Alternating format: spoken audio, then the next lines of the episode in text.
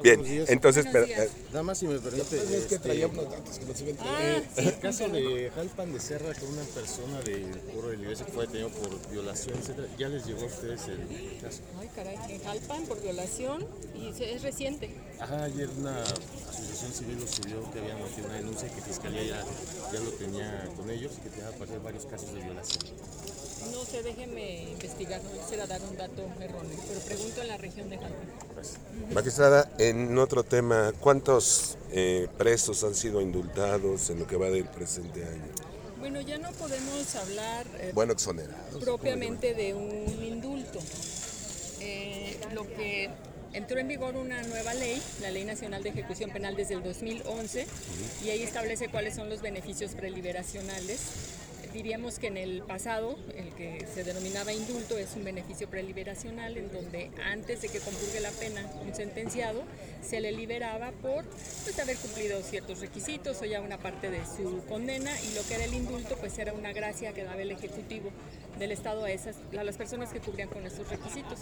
Con estos cambios desde la Constitución, ya ese, esa facultad de modificar las penas, es decir, de otorgar los beneficios preliberacionales, pasó al Poder Judicial. Para nosotros en el Poder Judicial fue una materia nueva, se crearon los jueces de ejecución desde junio del 2011 y son ellos los que van resolviendo beneficios preliberacionales.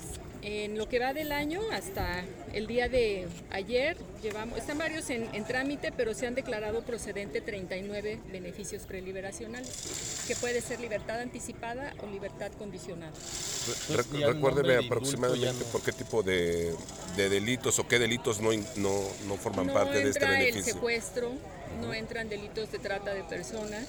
Ellos, por, por disposiciones de las leyes, no, no pueden obtener beneficios preliberacionales.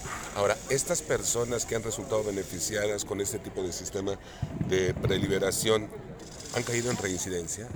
¿Hay algún porcentaje? No, eso no, no lo tengo, no lo tenemos registrado. 39 y en proceso cuántos más. En trámite tenemos 11, si no mal recuerdo. En trámite tenemos 11. ¿Cuántos? 11 casos.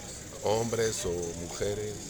Tampoco. tengo el dato. La gran mayoría son La mayoría es porque tipo, ¿qué delito Entran todos los delitos. Entran homicidios, robos, excepto estos que comenté hace un rato, que por ley todo lo que tenga que ver con delincuencia organizada, que eso es competencia federal, no pueden tener beneficio preliberacional. Pero todos los delitos, los sentenciados tienen ese derecho de que de manera anticipada puedan obtener su libertad. ¿Y qué requisitos deben cumplir para poder? Pues deben de, de cumplir un determinado tiempo de compurgación, dependiendo si es libertad anticipada o eh, libertad condicionada, son porcentajes distintos. Libertad condicionada es un 50%, libertad anticipada es un 75% aproximadamente de su pena y que tengan avances positivos en sus programas de ejecución. Y que no tengan indisciplinas, que estén trabajando, etcétera, etcétera. Incluyen esto los menores también. ¿Incluye que A los menores también. no, ¿O los menores no? se rigen por, por reglas diferentes. Ellos cada año se les revisa su medida en definitiva y si incluso al año ellos ya muestran avances positivos, al año.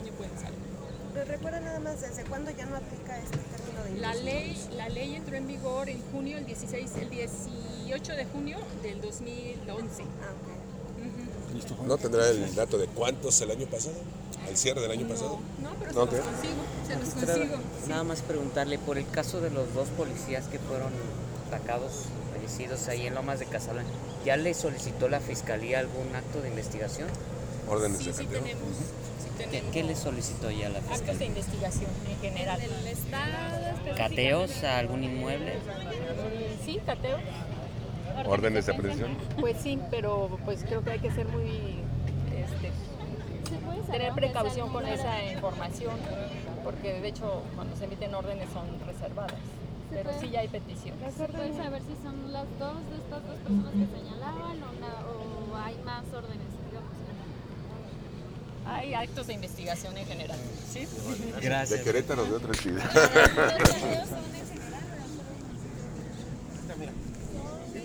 Se le cae. Las